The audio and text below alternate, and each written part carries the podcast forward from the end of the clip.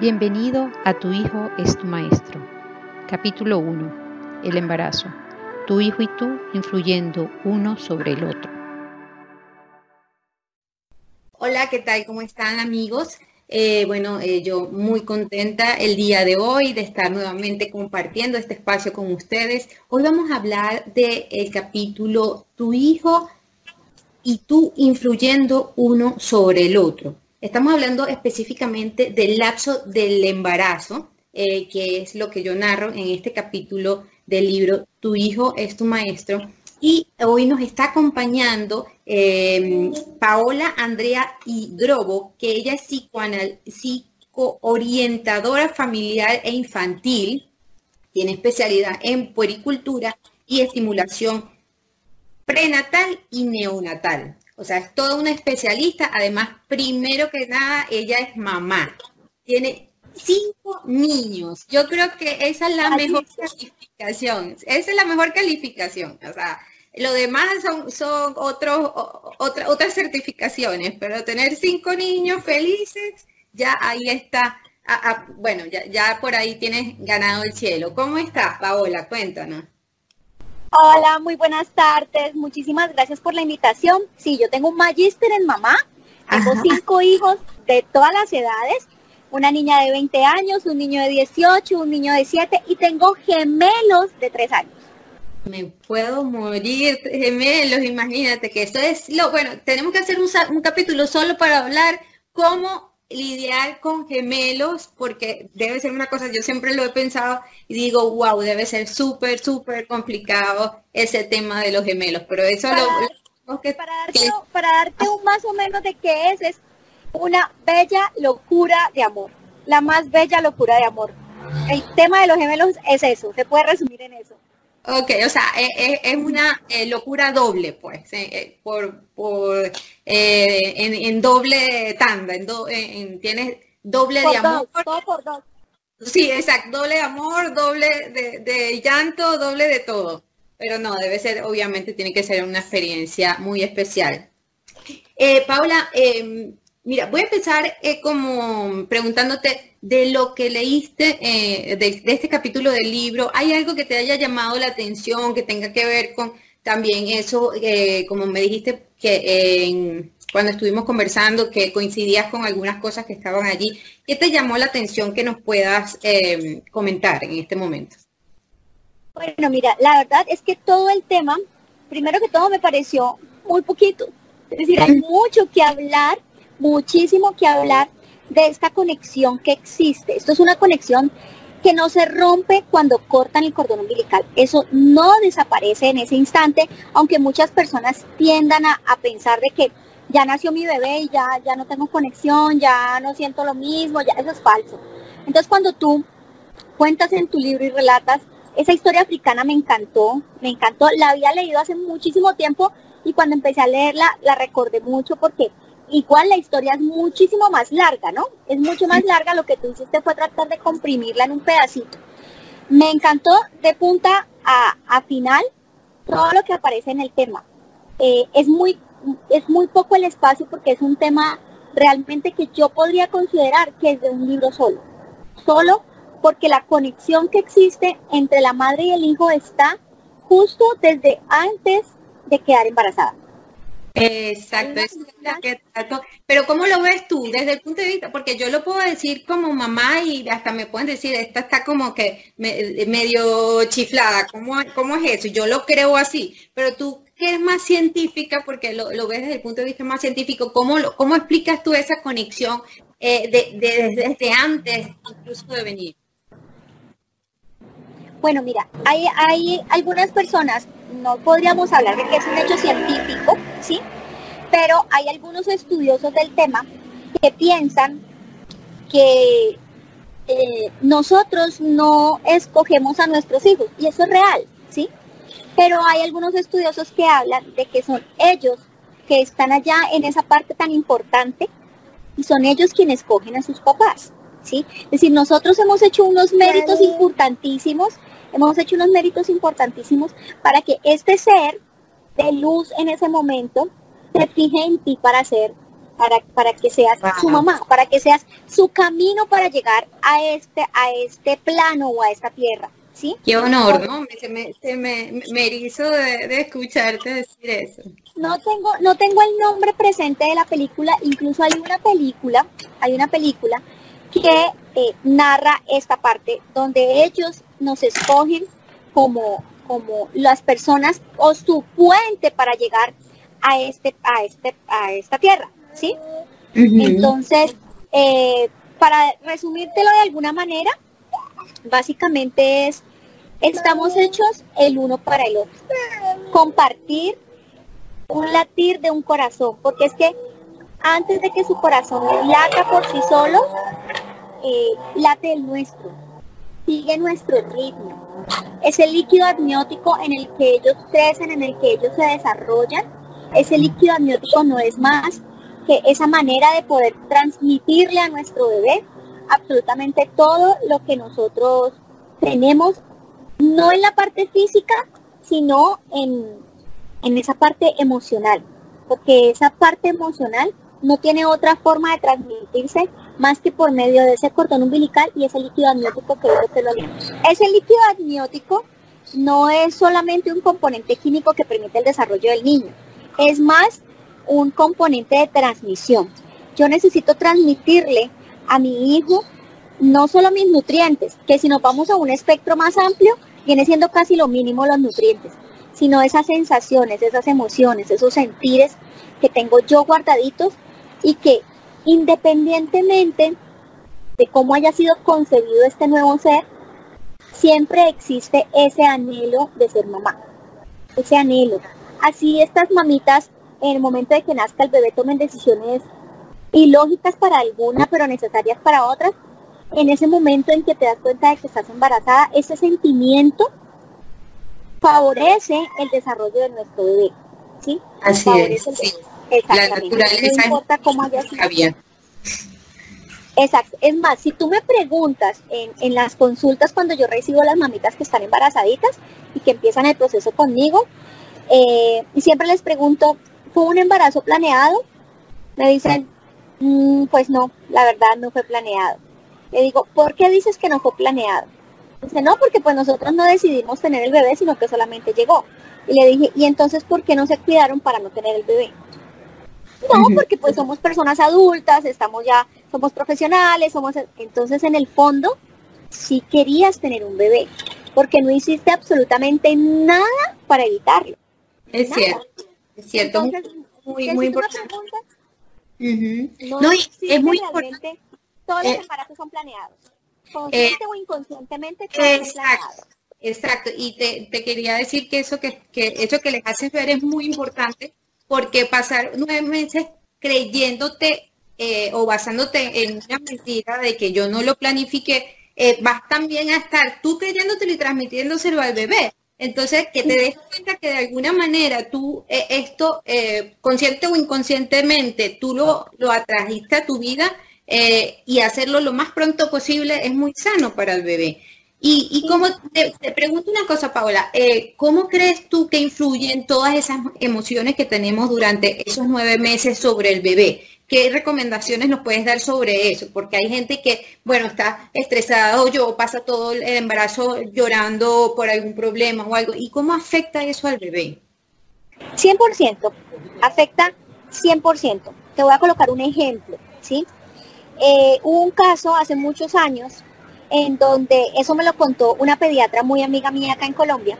Hace muchos años hubo un caso de una mamá que tuvo a su bebé y este bebé no dormía, cosa que no ocurre normalmente con los bebés recién nacidos porque los bebés recién nacidos casi todo el tiempo están dormiditos. Este bebé, esta bebé, porque era una niña, no dormía y llegó al punto en que tocó llevarlo a la clínica porque la bebé no dormía.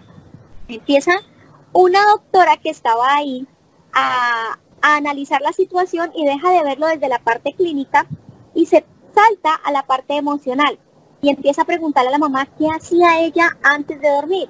La señora antes de dormir se tomaba una copa de vino tinto. Una copa de vino tinto. Y decían, ¿cómo hacemos entonces para que esta bebé duerma? Tengo entendido que colocaron a su alrededor el aroma del vino tinto. Y la bebé pudo dormir. Y wow, imagínate. Estoy hablando de una cosa física, de un detalle físico. Porque la señora todas las noches antes de dormir se tomaba una copita de vino tinto. Entonces, te estoy hablando de un comportamiento físico y ella simplemente con el aroma recordó la sensación y empezó a dormir la nené y empezaron a hacerle pues ya un proceso más a fondo para lograr pues el sueño que debe tener el bebé.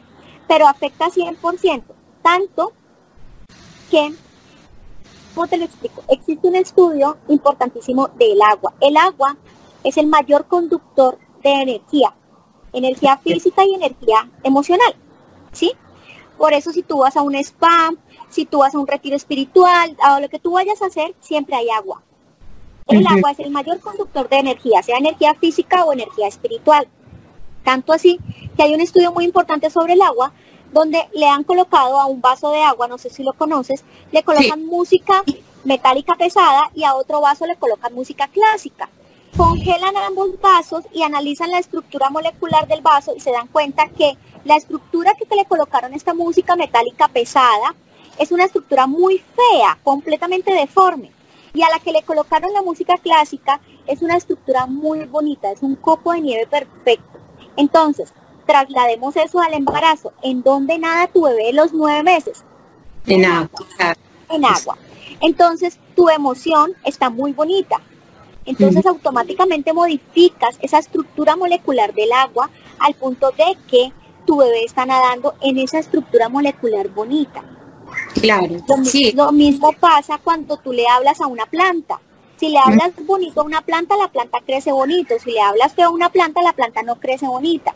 Esto mismo pasa con lo bebé. Todo lo que tú sientes, todo lo que tú anhelas con esto, en, en todo este proceso del embarazo, afecta directamente, tanto emocional como físicamente, el desarrollo de los niños.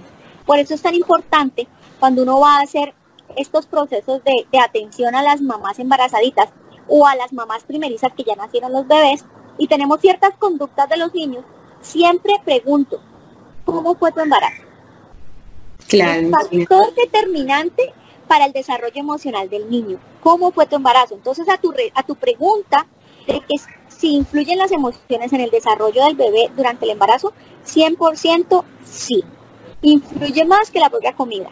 Es decir, alimenta más lo que sientes que lo que comes en el momento del embarazo. Así es, qué interesante. Sí, fíjate que en mi caso, eh, eh, yo lo narro, creo que en otro capítulo, eh, yo le ponía un cassette, porque en ese momento todavía Era usaba, cassette.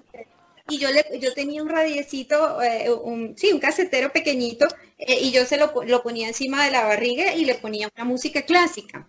Y cuando el bebé nació, ha- había momentos en que, claro, yo me sentía agobiada, cansada, y él se acostaba a dormir, yo no quería que se despertara porque me, de- que me dejara un ratito más eh, descansar, ¿no? Entonces yo le ponía la música y él dormía, pero, pero, entonces era muy interesante que cuando se acababa el, lado del cassette, él se empezaba como a estirar, se empezaba a estirar. Y yo iba corriendo, le cambiaba el lado, le ponía y ¡pum! otra vez se quedaba dormido, por lo menos hasta que oía los dos lados del cassette dormía, pero entonces es increíble porque él recordaba esa música, definitivamente. Lástima que, que perdí ese cassette, porque estoy segura que si estando grande se lo pongo, él va a sentir algo con esa música, ¿no? Pero ese cassette se perdió. Y, y eso es una muestra de que todo lo que nosotros le digamos, todo lo que nosotros eh, eh, le comuniquemos y lo que nosotros sintamos, el bebé lo está sintiendo y, es parte de lo que eh, yo quiero transmitir acá, que seamos muy prudentes, ¿no? Con el embarazo, que estemos muy atentos. Eh, ¿Qué tanto influye el tema de la música? Te lo pregunto porque yo lo hacía pues más intuitivamente, pero sí es cierto que desarrolla ciertas áreas del cerebro o, o o- simplemente los tranquiliza. ¿Cómo funciona eso de la música? Funciona también, como te decía anteriormente, 100%, porque lo que te comentaba con el experimento que hicieron, la música modifica el comportamiento celular, modifica la molécula de agua, entonces la puede hacer muy bonita o la puede hacer eh, fea, deforme, es que pudiéramos mostrar las imágenes y ojalá las pudiéramos tener para que veas qué pasa cuando tú le colocas música clásica a un vaso con agua, cómo es esa estructura de esa molécula de agua, te vas a dar cuenta que se afecta. No es un invento nuevo, está algo que se llama el efecto Mozart, no sé si lo has escuchado.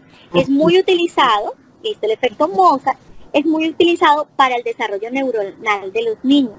Claro está que para que esto sea un hecho científico, pues debe ser avalado por una cantidad de universidades y una cantidad de científicos y todo eso. Y no es un hecho como tan relevante que le hayan prestado mucha atención. Pero sí existe el efecto Mozart, en donde coloca determinado tipo de música, ¿sí? Y varía y modifica el comportamiento de los niños. Los modifica 100%. Vamos a los sonidos, no nos, no nos enfoquemos en la música clásica o en Mozart, pues, o algo así, para que no vaya a pensar que estamos haciendo publicidad política no pagada. Entonces, vamos a, a otro sonido muy interesante, el corazón, el latido del corazón. ¿Por qué es tan interesante este sonido? Porque es el primer sonido que ellos empiezan a identificar dentro del vientre. El segundo sonido que identifican dentro del vientre es la voz de la mamá, pero el primero es el latido del corazón. Cuando el bebé nace y está llorando, digamos que este bebé nació de manera prematura. ¿Por qué crees tú que esa metodología de mamá canguro, ¿sí? creo que es un término universal, mamá canguro funciona mucho? Primero por el calor corporal, que es el mismo calor que siente dentro de la barriguita. Y segundo, porque está aquí pegado de tu pecho, escuchando el corazón. El corazón, claro. El corazón. Ese latido del corazón los tranquiliza. Porque si tú te pones a analizar el latido del corazón es bonito. Es pum, pum, pum, pum, pum, pum. Y en muchas ocasiones algunas personas utilizan o utilizamos eh, un reloj para colocar debajo de la almohada de los niños para llegar un poquito a ese sonido del latido del corazón, el tic, tic, tic. Es como música para ellos, ¿no? Ese es como música para ellos, exactamente. Entonces, el sonido sí interviene de una manera muy positiva o negativa también, ¿no? Positiva o negativa, de esa manera. Mira, te voy a decir otro, otro punto. Hay algo que se llama el ruido blanco. ¿Qué es el ruido blanco? No sé si han escuchado el término. No. Cuando los niños están en la barriguita, todos los sonidos que escuchan alrededor los escuchan de una manera diferente. El ruido de la licuadora, el ruido del timbre, el carro que pita, porque se filtra a través del líquido amniótico. Mira, tienen que pasar la pared de la piel, la pared de grasa, el músculo, el líquido amniótico para que llegue al bebé. Entonces suena diferente. Si tú buscas en internet ruido blanco, es un sonido que se le coloca a los bebés recién nacidos. ¿Para qué? Tranquilice. Y es una forma de adaptarlo, porque es que allá adentro lo escuchaban y acá afuera lo escuchan en vivo y en directo. Entonces ellos empiezan a, brincar en la camita. Entonces se les coloca, dentro del tratamiento, se les coloca el ruido blanco para que ellos vayan haciendo eh, la transición de una manera de escucharlos a la manera real. Te digo algo, funciona. Funciona porque lo he visto cómo funciona y se llama ruido blanco. Entonces todos los sonidos realmente sí afectan eh, de manera positiva o negativa eh, la parte emocional de los niños. Qué bien, muy interesante todo lo que nos estás contando. Y te hago otra pregunta, Paula. Em, ¿Tú crees que el niño también nos eh, afecta a nosotros? Te lo pregunto porque a mí me pasó algo muy particular. Yo, em, para, yo, mi hijo fue un niño buscado 100%. Eh, y para mí era muy importante porque ya tenía esa conciencia de que, de que eh, esos nueve meses afectaban al bebé, entonces yo busqué estar muy tranquila, eh, muy en paz, que, que, las cosas, que no me estresara, porque yo soy una persona muy como, mm, no ansiosa, sino que medio estresa, así hago muchas cosas y me estreso. Entonces, yo en esos nueve meses jamás, o sea, tuve una paz tan impresionante que yo nunca he logrado volverla a tener. Entonces yo por eso eh, digo allí que un día yo meditando y pensando, ¿por qué yo no he vuelto a lograr ese estado de paz? ah, es que él me transmitía eso a mí, porque tú ves a mi hijo y mi hijo es un, es un niño muy tranquilo, muy, eh, bueno, así como es proactivo y hace cosas, pero es muy, muy, como muy tranquilo, muy estable, ¿no? Eh, entonces yo llegué a la conclusión, no sé si es una conclusión un poco loca, pero de que eh, era su influencia sobre mí lo que también ayudaba a que yo mantuviese esa calma y, esa actitud como de, no dejarme, no dejarme perturbar. porque los estímulos siempre van a estar, pero no dejarme perturbar. ¿Tú qué opinas de eso? Bueno, mira, vea, veámoslo desde dos puntos, desde el punto científico y desde el punto espiritual. Veámoslo desde el punto científico. Tienes una carga hormonal completamente diferente y nunca la vas a volver a tener, ni siquiera con otro embarazo. ¿Sí? Porque esta carga hormonal está eh, modificada por la fecha de concepción, por la edad en que lo concebiste, por la carga de hormonas que tenías en ese momento. Entonces tienes un hijo 10 años después, pero ya tienes 10 años más, ya tu carga hormonal es diferente, la fecha en que se concibió de tu periodo menstrual es otra, entonces nunca va a ser el mismo eh, eh, y, la misma sensación con, con, con diferentes embarazos. Eso mirándolo desde el punto de vista científico. Sí, ahora vámonos al punto de vista espiritual. Tu hijo te escogió. Él fue quien escogió que tú fueras ese puente para llegar a este planeta. Entonces, necesita alimentarte de tal manera que tengas las fuerzas necesarias para ir en contra del mundo entero, por decirlo de alguna manera, y llevar bien este embarazo. Él necesita estar bien. Para él estar bien, tiene que su vehículo, que eres tú, estar bien. Necesita transmitirte a tu, a tu pregunta, la respuesta es sí. Los niños nos transmiten. Es más, tú te ves más bonita cuando estás embarazada.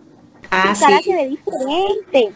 Tus ojos brillan. Hay algunas abuelas, eh, eh, mi abuelo, eh, ya está mirándome desde el cielo, pero él trabajaba con muchas tribus indígenas y allá había matronas, no recuerdo bien cómo se llama, que por el brillo de los ojos determinaban si la persona estaba embarazada o no.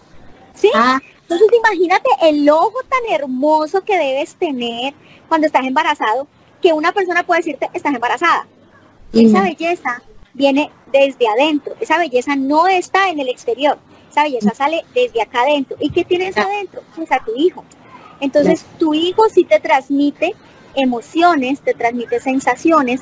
Y yo creo que aquellas personas que saben meditar muy bien, aquellas personas que suelen desconectarse del ruido externo y escuchan ese interior, pueden llegar a sentir aún mucho más cosas que las que no tenemos ese contacto como tan.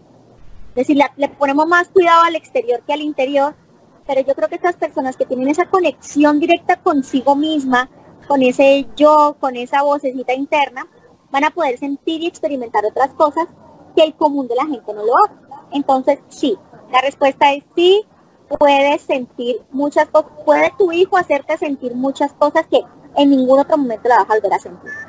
La verdad que, eh, bueno, eh, es súper bonito eso que estás diciendo, eh, porque tener la conciencia y las, las, mamitas que están esperando bebés de que eh, es un momento único, no, que no se va a repetir incluso cuando vuelvas a estar en, estado, como tú dices, porque es completamente diferente. Entonces cada momento es único y tú estás ahí en una conexión 100% con ese bebé porque en ese momento son como uno solo eh, y, esa conexión va a prevalecer después, pero ya no va a ser igual. Entonces hay como que aprovechar y como proteger esa conexión. Y eh, Paola, te pregunto ya como para ir cerrando el tema, eh, ¿cómo, luego esa conexión mamá-hijo que existe, que está allí, em, cómo, cómo, eh, cómo se va alimentando, cómo la podemos alimentar luego con el tiempo? Para, para que, mm, mm, el tiempo va a existir, pero como para que se mantenga sana, se, el, el niño crezca sano, ¿Qué debemos hacer las mamás en, el tiempo con esa conexión? Bueno, realmente si tú no quieres perder nunca la conexión que sentiste cuando tu bebé estaba dentro de ti, es importante nunca dejar de ser mamá. A veces nacen nuestros hijos, entonces en diferentes estatus sociales. Tenemos a, la abuela que nos ayuda con los niños, entonces yo estoy muy cansada, encárgate tú del niño, bañalo tú, arreglalo tú que yo estoy cansada, ¿sí? Ahí estás dejando de, tener esa conexión con tu bebé. Mira, la gente a veces ve cosas eh, elementales para decir, no, pues que lo haga mi mamá, el baño. No, mami, bañalo tú. Un momento íntimo para compartir con tu hijo es el momento del baño, que lo bañe la mamá. Necesitamos esa conexión para que eso siga perdurando a través del tiempo. Otro, otro momento importante de la conexión, y te lo voy a decir estando más, un, un poquitico más cercano al parto, es la lactancia. No es la misma conexión madre e hijo, una mamá que lacta a su bebé a una mamá que no lo lacta, ¿sí? No es que no la vaya a tener, sí la va a tener, sino que suele ser un poquito más difícil de mantenerla durante el tiempo las mamás que lactaron y las mamás que no lactaron, porque ese momento sí genera una conexión y una recordación importante en esa parte del cerebro interno de su bebé, ¿sí? Y otra conexión, independientemente de la edad que tenga su hijo, es no olvidarse que siempre serás la mamá. Eh, ese momento importante de, de no olvidarnos nunca que siempre serás la mamá. Siempre. A veces las madres dicen, no, es que él es mi hijo y eres el que tiene que... No, recuerda siempre tú que eres la mamá, la inteligente, el soporte, la que sostiene, la que mantiene, la que guía, la que orienta. Al tener siempre ese papel de mamá, nunca vas a perder la conexión. Pierdes la conexión cuando crees que ya no eres la mamá. Es ahí donde la pierdes. Pero mientras tengas en tu corazón y en tu cabecita, ese sentimiento maternal, siempre vas a tener la conexión. Bueno, Paola, de verdad te agradezco muchísimo estos minutos que, sé que no es fácil para ti porque tienes tus ocupaciones eh, de mamá ahorita. Eh, muchas gracias. Eh, creo que todo esto es muy importante para las mamás que nos escuchan y bueno, eternamente agradecida tus palabras. Muchas gracias. Bueno, a ti muchísimas gracias por la invitación. De verdad que eh, el tema que tocaste en tu libro fue muy interesante. Considero yo que puede hacer un libro solo del tema, pero, pero lo poquito, la esencia que capturaste en ese capítulo estuvo muy interesante. Te felicito de corazón. Muchísimas gracias por la invitación. gracias, chao, adiós.